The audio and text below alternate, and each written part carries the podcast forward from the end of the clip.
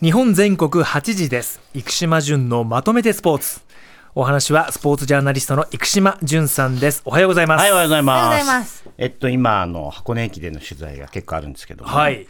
えー僕が雑誌のナンバーでやってるのは、あの、山の神に、柏原隆二に、え。抜かれた人たちに今インタビューをしてるんですえーすごい表現がたくさんありましたね。どうほぼ同時スタートなのに、あの、たすきを受けて、はい。振り向いたらもうだいぶ先に行ってたうとか、わえ、なんでここにいるの？とか、なんか思ったりとか。あーやっぱこうびっくりしたり怖かったり。ー どういう表現が集まるか。面白いですね。ね。で、えーもう引退された方なんですけど、トヨタ自動車に勤務されている方がいて、ええ。ー明日、社内で駅伝大会があるって、えへええすごいらしいんですよ、規模が。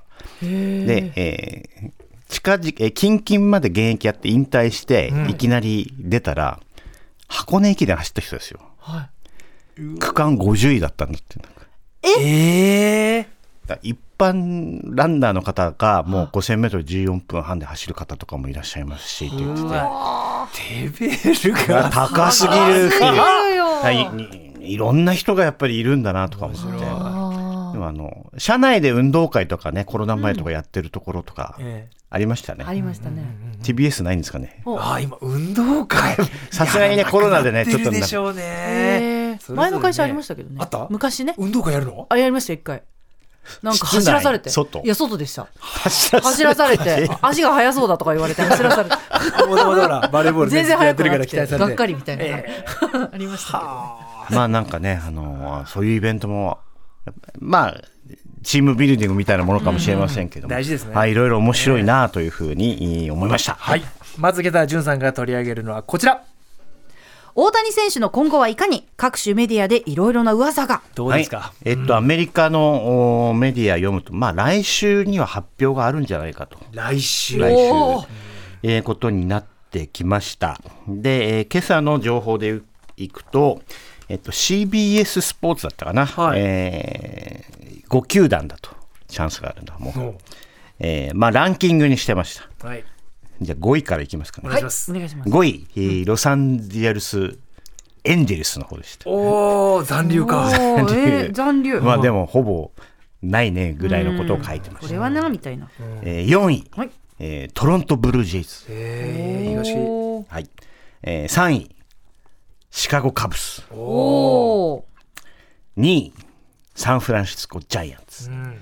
ということは、まあ1位はまあロサンゼルス・ドジャースということになるんですけども、えーあのーまあもう大谷の情報って、ページビュー稼ぐにももう最高みたいで、アメアメリカでもね。なる。ほど。なるほど。で ESPN ってスポーツ専門局のお電子版見ると、えー翔平大谷トラッカーってあの要はあのお日々何があったかを必ずはい噂を全部上げていくみたいな感じ。うわー ESPN そこまで行きましたか。まあらしいですよね。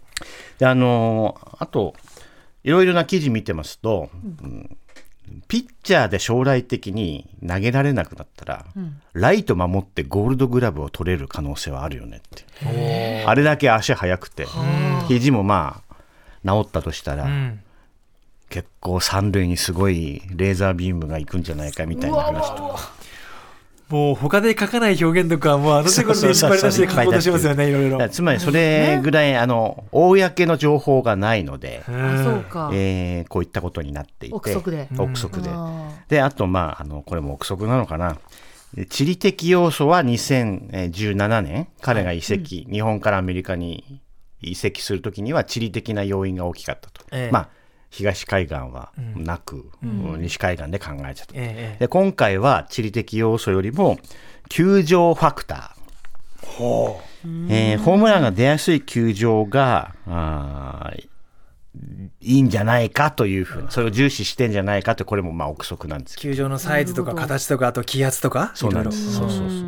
で、えーサンフランシスコは海風がまあこれ昼帯でもやってたかな、海風が吹くんで、はいアゲンストの風が吹くんでなかなか厳しいけども、えートロントははい。ものすごくホームランが出やすいとはあはあはあ。いうような、まあ、あー推論と噂の掛け合わせがどんどんどんどん。大谷さん本人がどこまでこれ考えてるか、ね分かんないんですよ、ね。ちょっと飲み屋トークの延長みたいなまあ感じで本当にそんな感じに、まあ、ええ。大谷ってもうしばらくメディアに対応してないんですよね。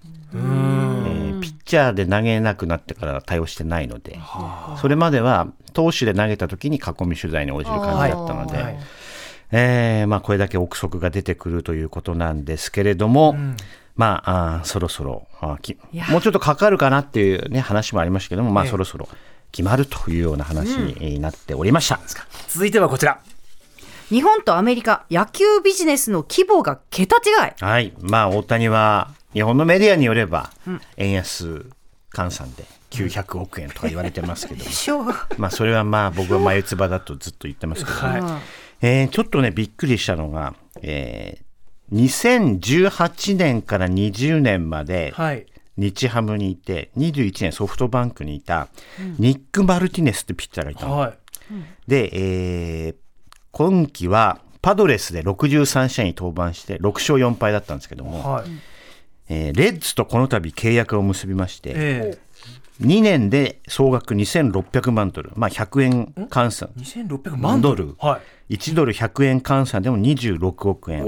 まあ現在のレートで言うと38億円なんですけど、ね、円安。はい。そう。それで日本プロ野球時代の年俸を調べたら、はい。日ハム時代は2.5億円。2005 2億5000万円10分の1ぐらい。ソフトバンクでは1億円だったんです。でソフトバンクにいた2021年9勝を挙げて、はい。で結構あの中身が良かったんですね、はい。あんまりランナー出さないと。それで、まあ、アメリカに戻ったという形なんですけれども、ええ。ー正直ねむえマルティネスがそんなにもらうのっていう感じも正直あそうなんですね。あるんです。まあ、でもそれは日本的な感覚で、うん。日本の1億とか2億に慣れちゃってるから、あ桁違いなんだと思って。つまりうん。ビジネスの規模がこれもう違うってことですよね。確かだからあの日本で数千万円でピプレーしてる選手たち、まあ、に30ぐらいで、まあ、FA の資格とか持ったらはいこれぐらい稼げる可能性があるってことなんですよ。そうですよね。でなぜここまで、えー差がついてるかというと、まあ、マーケット規模の違いもありますよね。例えば僕は MLB.tv 直接契約です。年間。ん。すべての試合が見られるという。うん。世界中にそういう人ってたくさんいるわけですよね。うん。だから証券がもうメジャーリーグはアメリカ国内カナダ国内だけじゃなく世界に広がっていて、うん対するまあ日本はねどうしてもドメスティックになって、いやーでもね例えば韓国の選手が日本でプレーしてると、え日本の球団のキャップをかぶってる人をソウルで見たことはありましたね。プサンだったかな、へー。あそういうことはあるんだなと思うんだけど。なるほど。えだからまあ孫正義オーナーとかね、あのアジアにマーケットを広げていきたいっていうようなプランも持ってらっしゃった時もありましたよね、うん。はもうちょっとねなんかダイナミックな何かないかなって。そうですよね。選手とか野球のレベル自体はねどんどん評価が上がってるそうなんですよ。ね中で。うん。だからこういうふうになっちゃうとあもうお金考えたら向こうに行った方がそうだよな。とかね、えーいうのはちょっとびっくりしたニュースでございました。はい。続いてはこちら大学運動部での相次ぐ不祥事教育者のあるべき姿とは？そうですね。あの、日本大学のアメリカンフットボール部が、あー廃部が発表されまして、まあ、あの、今年は12月17日にライスボールってね、大学はい。日本一を決める大会ありますけども、はい関西学院大学がそうですね。ナンバーワン、はい。えー2位が日大ということなんですけども、優勝回数ね。で、まあ、あの、今回考えるのはやはり連帯責任を取らされたみたいな感じになりますけども、随分日本は連帯責任の話はあなくなってきたなと僕は思ってたんです。やっぱり個人の責任じゃないかと。はい。で、やはり、えー団体競技の場合は他で、まあ、しっかりと競技あるいは学業に取り組んでいる学生はいるわけで、その人たちの権利、えーそれは尊重すべきだと僕は思うので、はい。で、なんかあのー拙速だったなっていうのは、僕は今回のお日大の発表に関しては、あ個人的には思います。ね。まあ、現時点では、まあ、継続審議にするという形にまた切り替えて、うんうんうんまあ、来週ですね、週明けどういう発表があるかということに、その配分についてはですよ。はい、ですけどはい。ねやっぱり発表するのは、公に対してだじゃなくて最初に発表すべきは僕はあの学生に理解を求めるべきだと思うし、やっぱり学生不在の判断だったなっていうことを思うのと、監督からメールがいつみんなに言っただけでしたもんね。そうなんですよ。選手たちには。で昨日裁判裁判所で、あのえー学生が、あえー逮捕された学生が証言として、まあはい副学長に、えー見つけてもらってよかったなみたいな、あそれが監督が発言としてあったり、まあまあ、なんだろうな教育機関としてやはり手をなしてないっていうのはあるんだけれども、はい。まあ悪質タックル問題からねこの方、うんずっと下手を打ってきて、うん。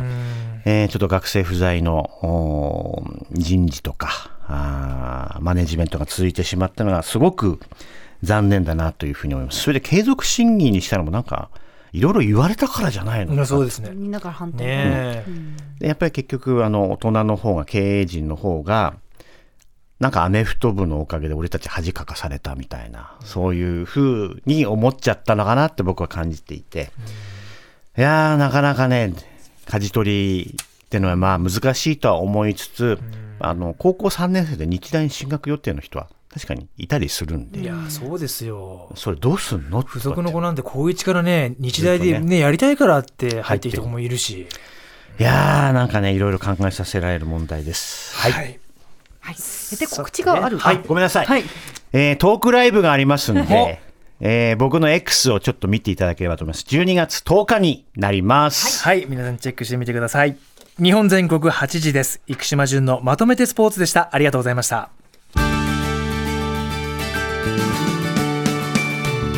まとめて土曜日。